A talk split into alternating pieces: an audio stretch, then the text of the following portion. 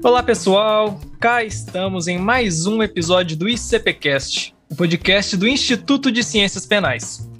E hoje o nosso tema será eutanásia, ortotanásia e assuntos correlatos.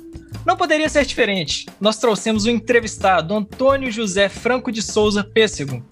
Ele é professor e advogado, juiz de direito aposentado do TJMG, doutorando em Direito Constitucional pela ITE, CUB, mestre em Filosofia pela Universidade Federal de Uberlândia e mestre em Direito pela Universidade de Ribeirão Preto. Tudo bem com você, professor? Tudo bem. É um prazer estar aqui com vocês. O Instituto de Ciências Penais, o ICP, foi fundado no ano de 1999, durante encontros de diversos acadêmicos e profissionais engajados no estudo das ciências criminais. Como o próprio nome sugere, o ICP é um fórum democrático e plural de estudos e debates que permeiam o tema. Estimulando a reflexão sobre inúmeras vertentes das ciências penais, o Instituto honra sua trajetória acadêmica, assumindo como eixo institucional a defesa intransigente das garantias individuais decorrentes das premissas do Estado Democrático de Direito e da Constituição Federal. Através da produção acadêmica, organização de eventos e inúmeros cursos, o ICP já superou os limites geográficos regionais de Minas Gerais e cada vez mais supera o nacional, honrando a luta pelos valores que se propõe a defender. Fica o convite a todos os nossos ouvintes para que conheçam os projetos do Instituto. Vocês podem encontrar mais informações em nossas redes sociais, no Instagram, arroba Ciências Penais ICP e ICP Jovem, ou ainda através do site icp.org.br. Venham conferir! O ICPcast recebe diversos expoentes das ciências penais para discutir os mais variados temas. Este fator contribui para a diversidade e variedade de ideias e opiniões, que não correspondem necessariamente ao posicionamento do Instituto. Professor, atualmente existe grande preocupação dos pesquisadores em debater questões geradoras de conflitos éticos é, no âmbito assistencial direcionadas ao ser humano em fase terminal. Em particular, discute-se bastante acerca da eutanásia, distanásia, ortotanásia e mistanásia. Assim, inicialmente, gostaríamos que o senhor nos desse um panorama geral da matéria, apresentando especialmente o, o conceito de cada termo e suas respectivas regulações na lei brasileira, caso existam.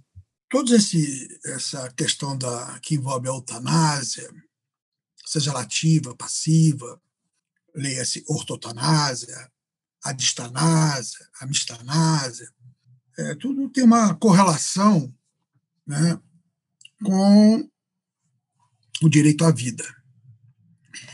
E temos que pensar, refletir, se, afinal de contas, para introduzir o pensamento sobre a questão, se estamos diante de um direito à vida ou de um dever de viver. Ou seja, nós temos um direito de viver ou temos um dever, uma obrigação de viver.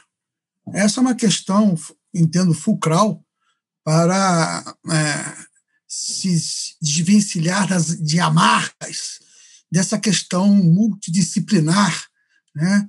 Ou seja, uma questão que envolve aspectos é, sociológicos, filosóficos, do direito, é, religiosos, uma questão polêmica, milenar, né? então, e que é sempre e constantemente atual essa questão é, no mundo, permanece atu super atual. Nesse, nessa entrada, nessa introdução, é, o, o, o, centro seria a eutanásia. Né? A eutanásia que seria é, quando o agente ativamente interrompe a vida de um paciente terminal em num quadro de doença, um quadro clínico de doença irreversível. Ou seja, o agente atua diretamente, né, é, interrompendo né, a vida isso, obviamente, é a pedido do paciente terminal, que sofre de graves é, dores físicas e psíquicas, né? é, e que entende que, assim como teve o direito a uma vida digna, também há de ter direito a uma morte digna. E isso é uma coisa muito pessoal, é uma coisa que diz respeito à autonomia da vontade, né, ao poder de autodeterminação. Né. Então, a eutanásia ativa, ou a eutanásia propriamente dita, seria isso, assim, em rápidas palavras, é, é, que nós podemos colocar. É claro que há algumas distinções, eutanásia é, voluntária, que é aquela que é justamente a pedido né, do paciente terminal, consciente, né, obviamente. Temos também a eutanásia é, é, involuntária ou não voluntária, né, que é uma, uma outra concepção da eutanásia, obviamente, que não parte é, é de a decisão não parte de uma vontade é, é, expressamente estabelecida é, pelo paciente. É, nesse contexto, há a possibilidade, inclusive, é, de, uma, de uma eutanásia, ou seja, de uma manifestação de vontade presumida. E isso é muito problemático, isso é muito é, complexo e que podemos, à frente, tratar dessa questão. Temos também a distanásia. A distanásia, ao contrário da eutanásia, ela visa prolongar ao máximo a quantidade de vida humana por meio de uma obstinação terapêutica, ou seja, por meio de tratamentos paliativos em um paciente já em condição terminal de uma doença irreversível, né, se aplica esses tratamentos visando prolongar a vida de forma a não encurtar a própria vida. Afinal de contas, isso é uma, é, fazendo um parêntese rápido, é, a morte é, faz parte da vida. Assim como o nascimento faz parte da vida, é um ciclo de existência humana. Então, nos assusta, é, não gostamos de discutir a questão da morte, porque ela nos é desconhecida. Mas é uma questão que temos que tratar e abordar. Nesse viés, se formos olhar, como já disse Ronald Dworkin em seu livro O Domínio da Vida, que trata de questões como eutanásia, aborto, a vida humana ela ela tem dois tipos de investimentos, diz Ronald Dworkin. O primeiro é o investimento divino, biológico, que é o nascimento, que é o crescimento, o desenvolvimento. E é o investimento humano, que é o, é o quê? É o aperfeiçoamento, como vai se desenvolver né, é, é, é essa pessoa humana. Lá em Sartre, no Ser e o Nada, você vai ver que o ser em Sartre antecede a essência do ser, que ela decorre justamente da existência pré-concebida. Né? Ou seja, esse investimento humano é que vai fazer com que é, é você tenha ou desenvolva autonomia da vontade, ao poder de autodeterminação, o poder de escolher o que você quer para a sua vida. Você é o protagonista da sua vida. Você não é locatário da sua vida. Como você é o protagonista da sua vida, você escolhe como você quer viver e por que não ter o direito de como querer morrer. Afinal de contas, a vida pertence a quem? Essa é a grande questão. A distanásia é essa, essa essa, esse prolongamento, eu diria, é, é, do investimento biológico divino da vida humana, ou seja, a, o investimento humano né, da pessoa em si, ela já não mais existe, porque esse paciente, essa pessoa, está num processo terminal de uma doença irreversível, de, sofrendo é, graves dores, possivelmente, normalmente, né, no aspecto físico e psicológico e psíquico. Mas aí vem um cunho paternalista da, da questão, na distanásia, né? e se quer prolongar a vida dos parentes, etc. E muitas vezes deixam de pensar no que efetivamente seria melhor é, para a vida daquele paciente. Né? É, até que ponto você exigir, ou melhor, como posso colocar, você fazer predominar a sua vontade sobre a vontade do próprio paciente, caso consciente para se expressar, até que ponto isso é uma forma de tirania? Né? É, então, essa é uma questão. A distanase, então, seria isso, o prolongamento ineficaz né? É, da quantidade de vida, e não da qualidade de vida, que ela já se perdeu, porque já não há mais qualidade de vida. Né? E o que importa é aliarmos na vida a quantidade com a qualidade. Né? De nada adianta a quantidade sem qualidade.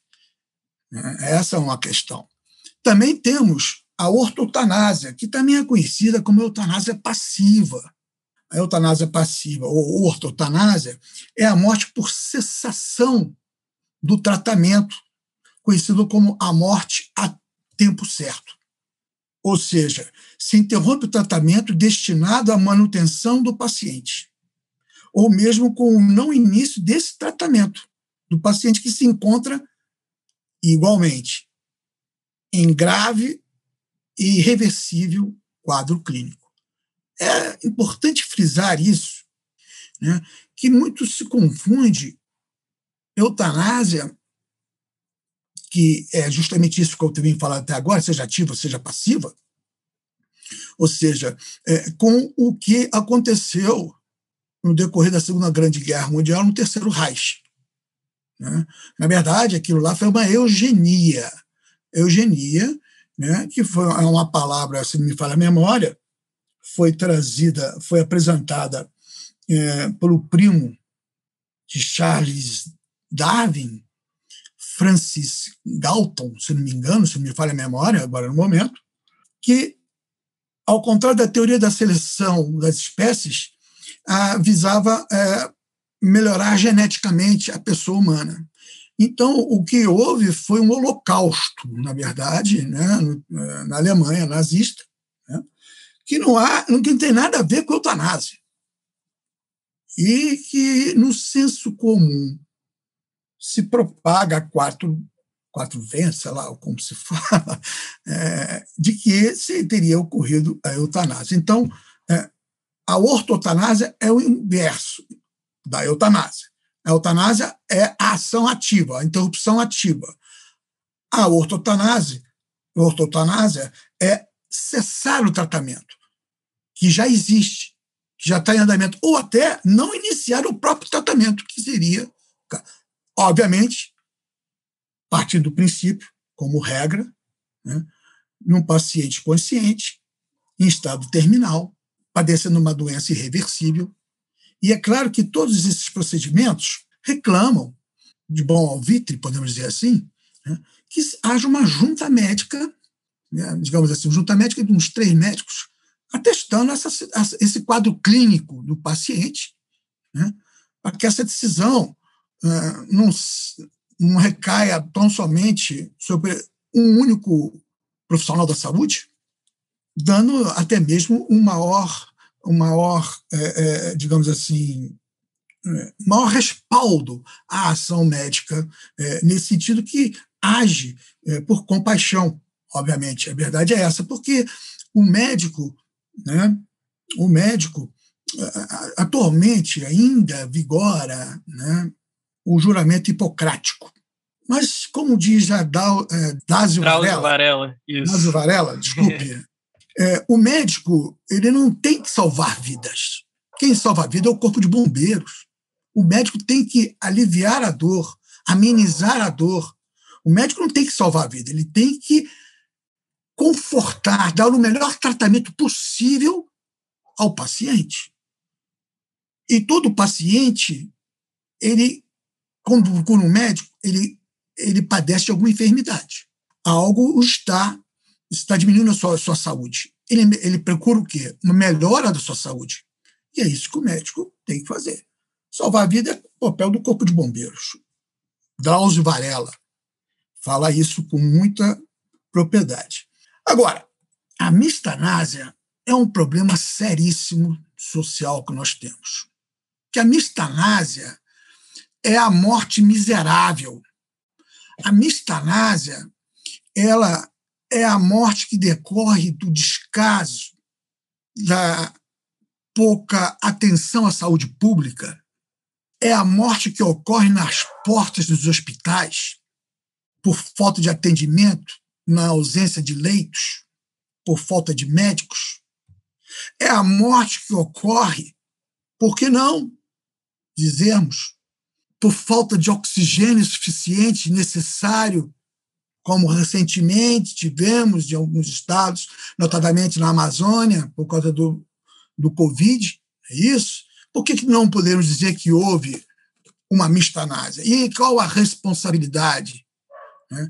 E veremos que isso é uma forma de exclusão social, de eugenia social, podemos dizer assim, onde que só as camadas mais vulneráveis da sociedade, né, que precisam em muito é, é dos hospitais públicos, né, esses que são são as vítimas desse tratamento desumano e degradante a nosso sentir. Então, a mistanásia é conhecida também como cacotanásia, é a morte miserável, é destempo por falta de assistência do sistema de saúde da saúde pública. No Brasil, já que você me perguntou, se me falha a memória, no Brasil, o que nós temos de previsão é o Código de Ética Médica, que o Conselho Federal de Medicina, por meio da resolução 1931-2009, né, eticamente isenta o médico da prática da ortotanásia. Tem sentido. Se você for observar que os, a, a, a, o, o objetivo é amenizar o sofrimento, buscando uma cura, se for possível, mas, em princípio, é melhorar o estado de saúde do todo e qualquer paciente que bate a porta de um médico. Né? É, não tem sentido você é, não respeitar a autonomia da vontade, que diz respeito à dignidade da pessoa humana, que diz respeito ao direito de personalidade que não mais há mais essa, essa dicotomia entre direito de personalidade pública e privada, enfim, é tudo público hoje em dia, pela Constituição Federal, a nosso sentir, né? é tudo público. Se, então não há que se falar em, em, em direito de personalidade se não há direito à vida, não direito à dignidade. Dignidade, já diz, diz Ingos Wolfgang Sarlet, é, afinal de contas, o, vetor principal de todos os demais direitos fundamentais. Se você for analisar, está no artigo 1 e inciso 3 da Constituição Federal, é o princípio básico, fundamental do nosso Estado Democrático de Direito. Por quê? A dignidade humana é algo inato à pessoa humana. ok? Como é algo inato à pessoa humana, né, é, e de respeito à vida, então há que se começar, há que se revisitar essa questão do direito à vida ainda está muito presa a questões religiosas e a questão de, do Código Penal de 1940. Né? É, ou seja, numa concepção de uma época, se o direito tem que evoluir conforme evolui a sociedade, ainda que ele seja sempre atrás, porque o direito, a nosso sentir, ele, ele é sempre presente, seja na aplicação, seja na legislação e seja na execução. Por quê? Você aplica o direito com referência a fatos passados, no presente. Você legisla o direito visando aspectos futuros, mas ele é presente. Você executa o direito no presente. Isso nos remete a Santo Agostinho, em Confissões, em que ele diz que, no que eu concordo particularmente, que não há passado nem futuro, tudo é presente. Tudo é o agora. O passado está presente nas memórias presentes. O futuro está presente. É apenas uma expectação em seguida ao agora. o agora seria algo é, é, é, no tempo, algo, é, é, digamos assim, indevidamente existente. Feito essas considerações, eu acho, é, desculpe, mas eu não tenho como é, deixar de fazer um, um, link com a filosofia, porque, afinal de contas, a filosofia é a mãe de todas as demais ciências existentes, e o direito é fundamental se estudar filosofia para sair da caixa, para poder olhar por, por, por fora, ter um olhar mais abrangente. Um olhar abrangente que da solução dos, dos problemas que o direito traz. Então, a filosofia olha a solução desses problemas, permitindo que se aprimore, que se faça reflexões sobre essas soluções. E uma delas, um desses problemas, que ainda não temos solução no país, é a eutanásia. Beleza? Desculpe se me estendi um pouco na primeira pergunta aí. Professor, sem problema algum. É, eu, inclusive, ia comentar isso agora, porque pela sua primeira resposta, a gente já consegue perceber a amplitude desse tema. Quantos, quantas discussões relevantíssimas que partem tanto do direito, de Constituição, tanto de discussões filosóficas que vêm de séculos atrás, é, realmente é um tema muito relevante que precisa ser muito discutido na atualidade. É, só por essa primeira resposta já deu para perceber como é um tema grande e que toca diversas áreas do conhecimento. É, professor, agora trazendo um pouco para o direito, ultimamente nós percebemos que tem uma crescente mudança de paradigma na, na medicina.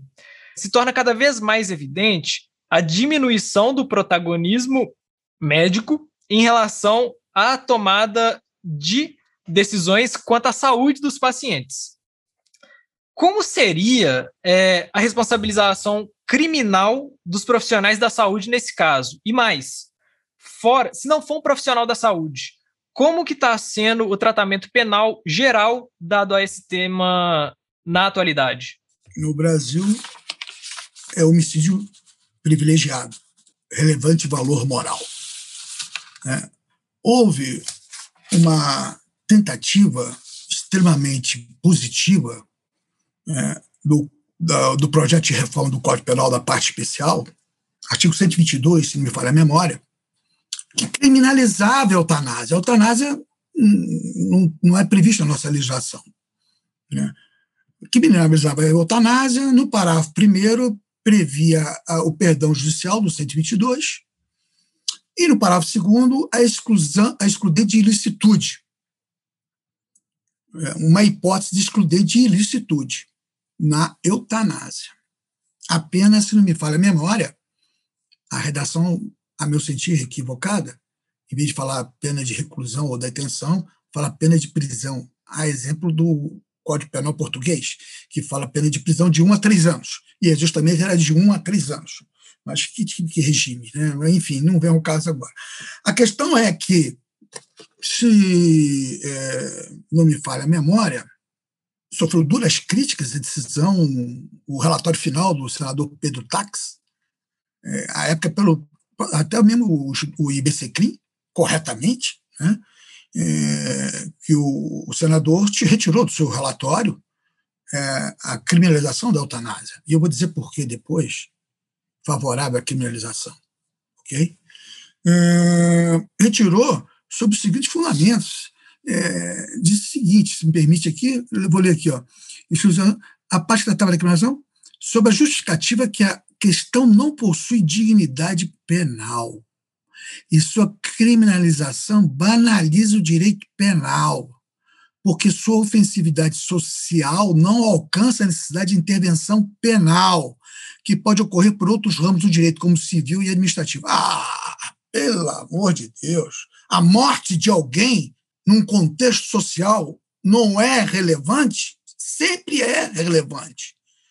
Temos que saber de que forma que se deu essa morte. A morte de alguém é relevante. Claro que é. E é um relevante penal, mas é claro que é um relevante penal. Né? Então, obviamente, acreditamos é, particularmente, por influências, é, digamos assim, religiosas, acreditamos possamos possa ter um contexto uma inserção nesse, nesse ponto, né, foi retirado. É, então, continua na legislação brasileira sendo um homicídio privilegiado é, por relevante valor moral. Qual seria é, É, por que, que eu, eu, estava a favor da criminalização e, ao que eu senti, também o IBC-CRIM, grande parte da doutrina mais autorizada? Porque nós precisamos é disso, precisamos de tratar do assunto, precisamos enfrentar o assunto, precisamos colocar em pauta o assunto, não continuar é, botando por debaixo dos panos este assunto de alta relevância, altíssima relevância. Então, o primeiro passo seria a criminalização, para depois criminalizar. Como é que nós vamos falar em descriminalização se não há nem sequer uma criminalização? Então, criminaliza, beleza, mas como previa o projeto? No parágrafo primeiro, havia a hipótese de perdão judicial. E no parágrafo segundo, uma previsão de uma excludente de ilicitude. Perfeito! Esse seria o, o pontapé inicial para constar da legislação, como consta em outros países. Né? Como consta em outros países. Tem países que não tratam, eu aqui anotei, é, não tratam da questão, e tem países que tratam da questão, é, criminalizando ou não. Por exemplo, o Uruguai, desde 1934, né, é, prevê no seu Código Penal o homicídio a pedido, que tem uma pena reduzida, menor, mas prevê. Temos alguns estados norte-americanos, como é, Washington, Oregon, Vermont, e, se não me engano, Washington, Oregon, Vermont, e, acho que, não me lembro agora no momento, outro, e, que, de, que tem legislação própria sobre essa questão. Né? É, Luxemburgo, Holanda, Bélgica, prevê Bélgica que é um país laico, um Estado laico, igual, um país igual o nosso, né, de base é, de, de, religião cristã romana, né, é, permite, autoriza né, a, a, a eutanásia. Né? Então, é, porque a questão ela tem que transcender a questão das que se trata como justificativa para obstáculo, a questão de que tratam desse ponto importante como a violação à sacralidade da vida. É, a questão não é essa. É um direito extra patrimonial e, como tal, dizem que, e corretamente, é irrenunciável. Você não pode renunciar à vida. Até porque você só renuncia daquilo que, se é um direito à vida, mas como é que você vai renunciar de um direito que você já existe com o nascimento? Não há como renunciar. Também é intransmissível o direito à vida. Não dá para se transmitir o seu direito à vida a outrem. Né? Uh, a questão é da disponibilidade ou indisponibilidade. Ele é indisponível, sim, com relação a terceiros, e com relação ao, na relação horizontal, terceiros, e relação vertical, ao Estado. Ele é indisponível, mas não com relação à sua própria pessoa. Essa é a questão fulcral que temos que entender que o que norteia isso, o que dá base a esse, a esse, a esse argumento é a máxima, digamos assim, de Kant, Immanuel Kant, que é, nós, nós não somos meio, não somos coisas, né? ou seja, não somos objetos, o homem tem um valor por si próprio, né? Resumindo bem assim, desculpe se às vezes eu falo algum, alguma, um pouco mais, né? É, então, nesse sentido, a autonomia da vontade é fundamental para que a dignidade da pessoa, o direito à personalidade, que tem várias vertentes, possa se expressar naquela pessoa humana. É, então, no Brasil, foi essa colocação, aí você me fez uma pergunta é, conjugada com essa, que falava sobre a legislação, e eu já fui lá, mas teve uma outra, outra coisa que você me perguntou inicialmente, se me fala a memória, e eu entrei já pela, respondendo pela última parte da sua pergunta, e talvez eu possa ter passado direto. Se passei, eu peço desculpas, você pode repetir o que eu falo. Não, sem problemas. A, a, a outra pergunta que, que eu fiz foi em relação ao tratamento dado ao médico. Ao médico isso, exatamente, exatamente. Ele, ele, sai da figura do protagonista, não é isso? Você falou? Perfeito, perfeito. O que acontece? Quando o médico sai da figura do protagonista, ele compartilha essa decisão. Né? Ele não é mais o protagonista. E está correto, porque na medida que ele respeita a autonomia da vontade, ele deixa essa figura paternalista, podemos dizer assim, ou, ou mesmo, melhor, de protagonista, melhor dizendo, como você está colocando, né? justamente porque há que se respeitar a autonomia da vontade da pessoa humana. A dignidade dessa pessoa. É tudo. A dignidade é tudo na vida. Nós não somos nada sem dignidade. Né? A dignidade é tudo. Então, é, eu vejo particularmente, eu tenho uma, um, um entendimento é, no seguinte sentido: olha só, toda legislação que criminaliza o homicídio, né, ou matar alguém, ou toda legislação penal, ela criminaliza toda conduta que viola um bem jurídico essencial. Isso dentro daquela doutrina majoritária que direito penal visa tutelar né, os bens jurídicos tidos como essenciais, ainda que chegue tardiamente. Né?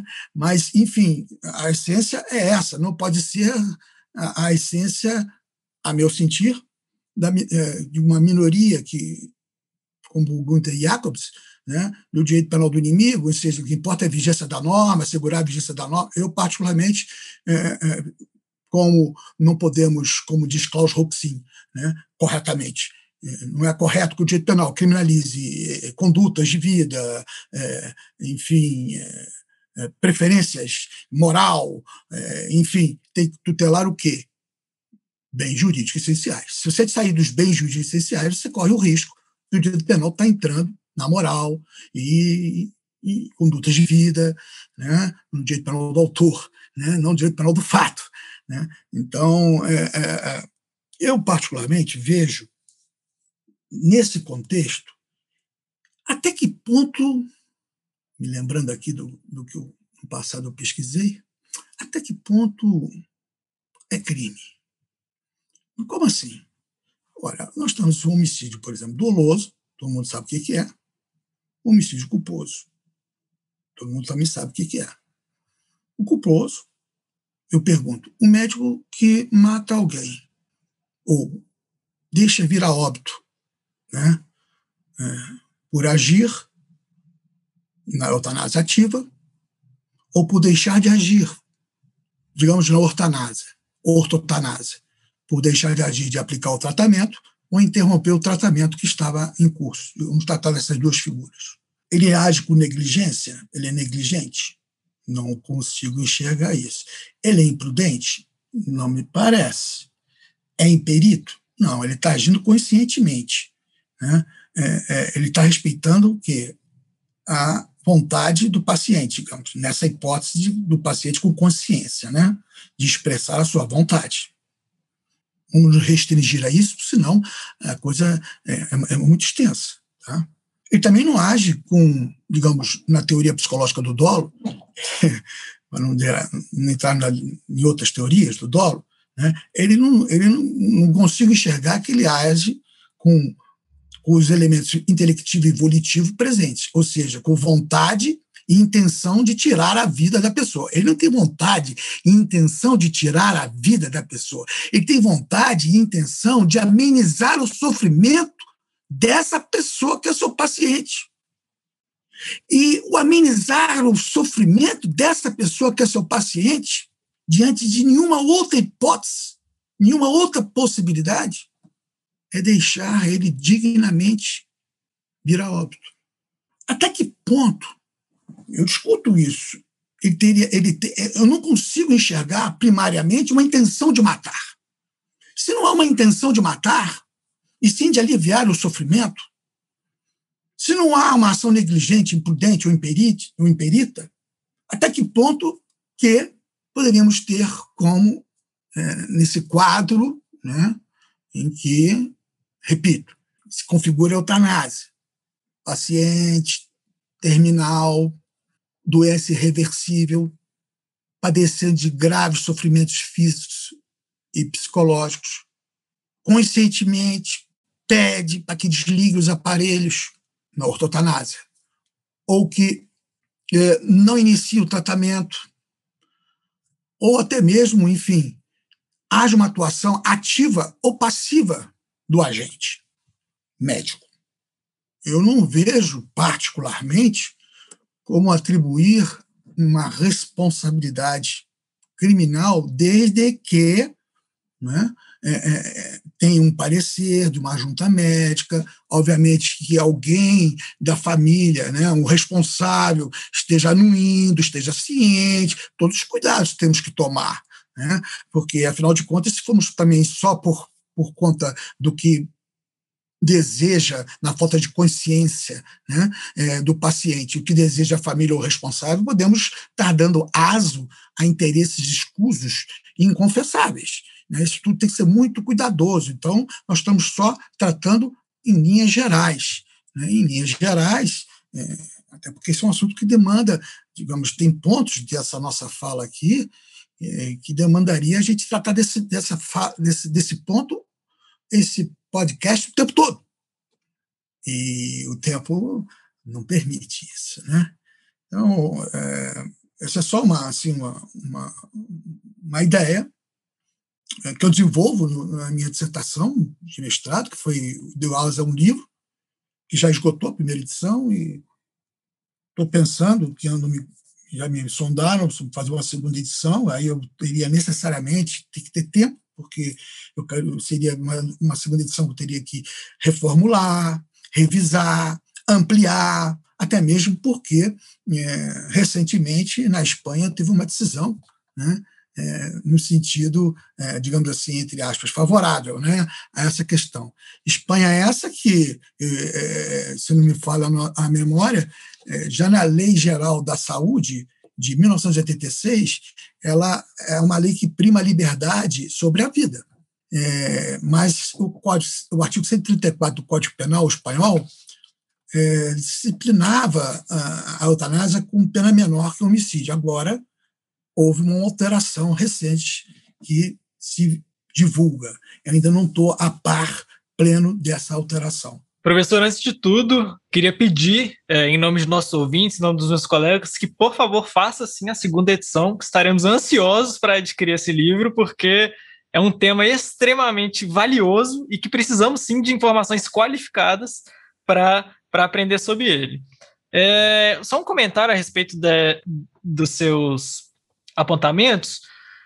Foi um ponto que eu achei muito interessante que, que eu mesmo não tinha pensado é, que é o fato de que não dá para se de descriminalizar uma coisa que sequer é criminalizada.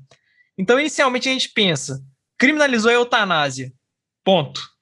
Muita gente acha isso, nossa, vai criminalizar direito penal, mais direito penal, como se não bastasse. Só que, na verdade, é um pontapé inicial para um bem maior no futuro. E realmente eu não pensava assim, e muita gente eu tenho certeza que também não pensa assim. Então, assim, foi um, um um apontamento realmente muito interessante. E como você bem disse, o parlamento espanhol ele realmente ele aprovou, né, no início desse ano, uma lei que legaliza a eutanásia e o suicídio assistido, fazendo da Espanha uma das poucas nações do mundo a permitir que pacientes terminais ou gravemente feridos decidam acabar com seu próprio sofrimento. É, o próprio conceito de que no início do episódio você traz da morte digna, né? Ao seu ver, qual que seria o impacto dessa modificação no mundo? Sabe dizer se, se já existem países com esse tratamento legal? E qual que seria, na sua opinião, a projeção para o futuro do Brasil? Seguindo essa linha, como eu disse, Luxemburgo, Holanda e Bélgica autorizam a eutanásia com controle médico. Inclusive, a, Bélgica, recentemente, mais recentemente, assim, inclusive a eutanásia infantil. Tá? Tendo a Suíça criminalizado em 2001 assistência ao suicídio. Então, há essa tendência, como diz nos Estados Unidos, Oregon, Vermont, Montana e Washington já tratam na legislação dessa questão. Vermont, a partir de 2013, passou a admitir a morte assistida de pacientes incuráveis, a morte assistida, que né? é, como Oregon e Washington em 2009. Então, eu acho essa questão é uma questão como eu disse inicialmente na nossa fala, uma questão polêmica, uma questão milenar, uma questão multidisciplinar, mas é, é, é, o humano, o ser humano, está evoluindo. Né? É, quero acreditar. Embora tenhamos rompantes aqui ou acolá de uma flagrante involução. Né? Com isso me lembra, a, fazendo um parêntese rápido, aquele filme de Stanley Kubrick, on, é, filme de guerra, Honra com Sangue, se não me falha a memória, de 1957, com Kirk Douglas que em certo no julgamento de soldados é, é, acusados de traição, que na verdade era um julgamento já é, assim já só formal, porque já estavam condenados. Parece que é uma coisa que a gente nunca viu isso, né? Que julgamentos formais que as pessoas já estão condenadas, já entram condenadas, entendeu? Da sua formalidade. E o Kik Douglas, como advogado de defesa, em certo momento, fala uma coisa que, falando aqui agora, até me arrepia, quando ele fala assim: vira para a banca, até, o couro cabeludo meu arrepia. Ele fala assim: há momentos na vida que eu me arrependo de ser humano. Então, é, isso acontece. Então, o, o, que, que nós precisamos? Precisamos. Que, que nós estamos vendo com essa pandemia? Que, que, quer dizer, uns não, muitos não estão vendo. Mas o que nós estamos vendo? Precisamos de mais autoridade, precisamos de mais empatia, Precisamos de mais compaixão. Nós precisamos de mais atenção para com o próximo, ok? Não é só com o meu irmão, com meu pai, com minha mãe, mas com o meu vizinho também, ok? Todos somos humanos, compomos uma cadeia de existência neste planeta racional, extremamente importante, e se somos racionais, racionalmente, temos que pensar assim. Né? É, o que nós vemos, lamentavelmente, é, é digamos assim, um desencadeamento né, é, de pensamentos sem profundidade, pensamentos superficiais. Né? É, eu, outro dia, eu até posso ser um pouco mais é, se, por um lado, a, a, a, tecnologia da informação é extremamente benéfica, porque ela nos, nos capacita de ter um, um, N informações né, é, com maior celeridade, maior. Né, enfim. É, por outro lado, elas nos, ela nos tornou um pouco mais preguiçosos. Ou seja, o conhecimento ele está muito superficial. Sabe-se tudo, de tudo um pouco e de nada, de, de, de, de quase nada. Na verdade é essa. Fala-se de tudo. Eu me assusto muito quando vejo alguns colegas assim, generalizando, né? O cara fala de direito aqui, direito aquele outro, aquilo, aquilo, filosofia, pô, mas o cara sabe pra caramba mas aí você vai em Godofredo Teles Júnior, é, numa obra, é, O que é Filosofia do Direito, que ele escreve um texto juntamente com é, outros grandes autores, ele escreve que é, a, a questão da erudição, da erudição culta e da erudição não culta. Né? Ou seja, a, a, pessoa sabe muito, várias coisinhas, parece que tem uma baita uma erudição, um baita conhecimento, mas é tudo superficial. Né? Então, é, essa é uma questão em que também temos que nos ater, nós, profissionais do direito, porque a forma, o curso de direito ele é um curso eminentemente técnico, complexo, técnico. Só que a técnica para ser bem desenvolvida, ela tem que ser lastreada em ética. Uma, com ética se faz uma boa técnica. Né? E a ética, você tem que ir lá na ética prática e teórica. Ou seja, não tem como fugir da filosofia. Você tem que dar uma passada na filosofia, você tem que trazer junto a sociologia, junto com a filosofia. Porque uma ciência social aplicada, como é que você quer tratar de como deve ser sem a melhor compreensão do ser. Essa é, a, minha, a, a meu sentir, a questão chave. Né? Eu vou melhor desenvolver como deve ser, sabe, conhecendo melhor o ser. Então, eu não sei se lhe respondi, é que muitas vezes tem muitos pensamentos que vêm à minha mente assim, tipo, e às vezes eu, eu até viajo um pouco, peço desculpas, né? mas é muita coisa, e, mas se for o caso, você me freia e me volta para o canal. Professor, de forma alguma, todas as suas perguntas foram, foram respondidas de forma extremamente eficiente, de forma muito ampla e ao mesmo tempo muito compreensível. É, eu gosto de falar que os melhores episódios do ICPcast são quando eles propõem é, reflexões ao invés de impor respostas, né? E foi justamente isso que, que você fez hoje, colocou várias dúvidas nas nossas cabeças, e tenho certeza que o nosso público ouvinte adorou, vai adorar, vai ser um episódio fantástico.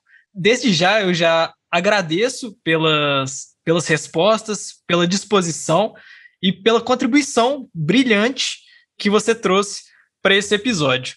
E um comentário que eu, que eu gostaria de dizer é que muitas faculdades de, de direito hoje elas trazem né, na, na grade obrigatória é a filosofia 1 e 2, sociologia 1 e 2, e os alunos não gostam. Os alunos eles, eles falam: para que, que eu vou estudar isso? Para que, que estudar isso? Eu quero direito, eu vou estudar para concurso, eu vou ser advogado. Quando na verdade é, não há, não se percebe que assim que são ciências extremamente interligadas, que dependem umas das outras. E assim, a gente só vai perceber isso no futuro, né? Depois que a gente forma. Por porque, Manuel, tem uma explicação. Eu dou aula de filosofia do direito, dou aula de direito penal, direito processual penal. É, tem, uma, tem uma explicação, a meu sentir. Né? O que acontece? É, nós somos condicionados no curso de formação de direito a pensar dentro da caixa. Nós sermos técnicos. 2 de 2 é 4. Portanto, temos que tomar cuidado para não nos tornarmos autônomos, autômatos. Né? É, é, é, então, a filosofia faz você refletir, pensar fora da caixa. E, para quem está acostumado só a pensar com antólios, podemos dizer assim, dentro da caixa, é muito difícil.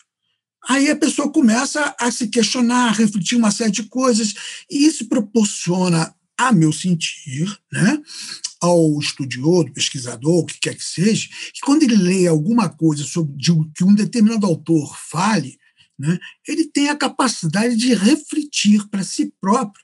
Né, olha, não sei, não estou muito de acordo com isso, não. Causa, será que eu estou certo? Por causa disso, disso, disso, disso, começa a surgir os questionamentos. Né? A dúvida é o que fomenta o conhecimento. A certeza emburrece. A unanimidade emburrece. Né? É, é, a, filosofia, a, filosofia, não, a, a epistemologia contemporânea ela é lastreada em dúvidas não incertezas.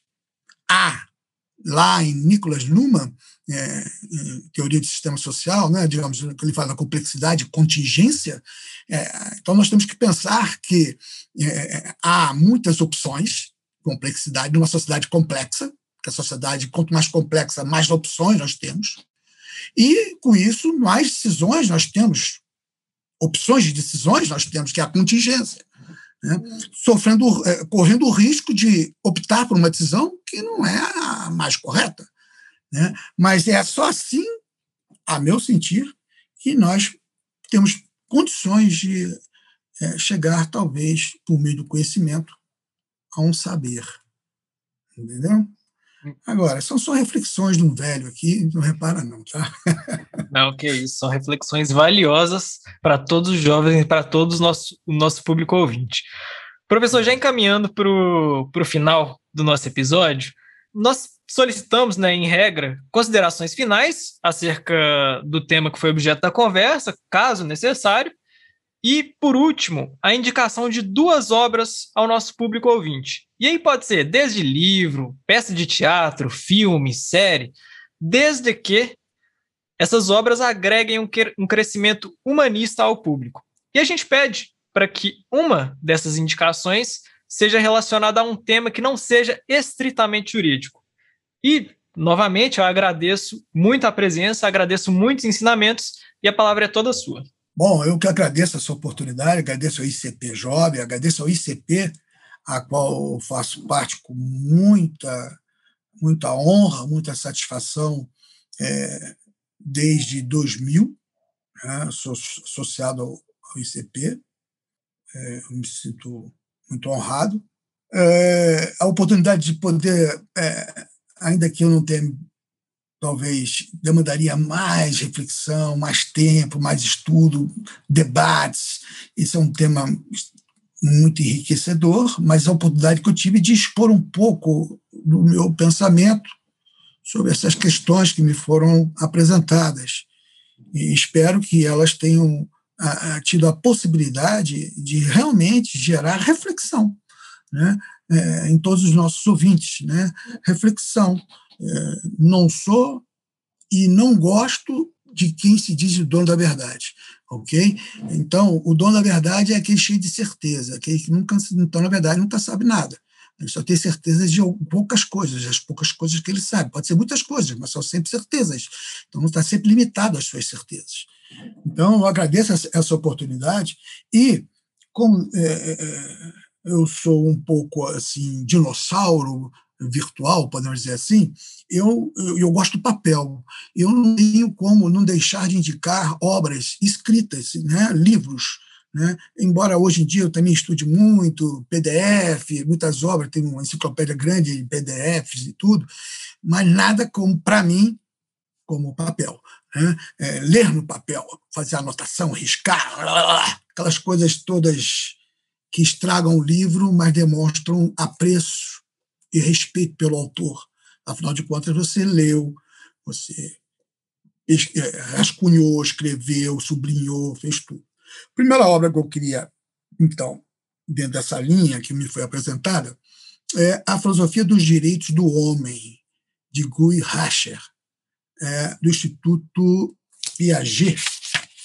Essa obra eu recomendo, A Filosofia dos Direitos do Homem, Guy Rascher, Instituto Piaget. Tá? Uma obra, uma leitura leve, posso dizer assim, leve realmente, tá?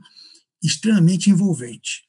Então, acho que nós, como humanos, temos que ter um maior conhecimento possível dos direitos do homem. Né? É, direitos é, do homem, direito à dignidade humana, como é, é, me fala agora Flávia Piovesan, fala que os direitos do homem, a reconstrução dos direitos do homem veio com a Carta a Declaração Universal dos Direitos do Homem da ONU de 1948, pós Segunda Grande Guerra Mundial. Né? Agora, saindo da questão, embora a filosofia dos direitos do homem tenha alguma coisa a ver, né? mas aí uma outra obra que eu, dou, que eu, que eu indico é, dentro dessa linha que me foi apresentada, excelente obra, eu indico particularmente, O Mal Ronda a Terra. O Mal ronda a Terra. Um tratado sobre as insatisfações do presente, de Tony Judith, autor de Pós-Guerra. Essa obra, de tradução de Celso Nogueira, é uma obra pela editora Objetiva, é, lá do Rio de Janeiro. Eu recomendo essa obra, extremamente interessante, são só 212 páginas, Aquela da filosofia do homem, que eu falei, do Gui, são só 200 páginas. Quer dizer, é, hoje em dia, essas obras assim, mais cento e pouco, 200, são as obras que, que saem mais, porque é, o nosso tempo é curto, né? Então, você pegar uma obra de mil páginas, ah, só em falar em mil páginas já, já cansei. Aí você pega várias de cento e pouco, duzentos, significativas, né? Você tem algumas obras de Klaus Roxin, por exemplo, cento e poucas páginas, mas com um grande conteúdo. O que importa é o conteúdo, não importa a quantidade, é a qualidade. Né? Então, é, é, essas são as duas obras que eu gostaria de indicar e espero que tenha atendido aos anseios né, dos editores do podcast. Muito obrigado. Professor, foi uma honra é, fazer esse podcast com você. Foram, como eu disse, ensinamentos muito valiosos e com certeza vão provocar diversos questionamentos no nosso público ouvinte. E com isso chegamos a mais um fim de um episódio do ICPcast. Espero que gostem, assim como eu adorei. Espero que Obrigado. deleitem no, no conteúdo. E Obrigado. até um próximo episódio. Um abraço para você e para todos os demais.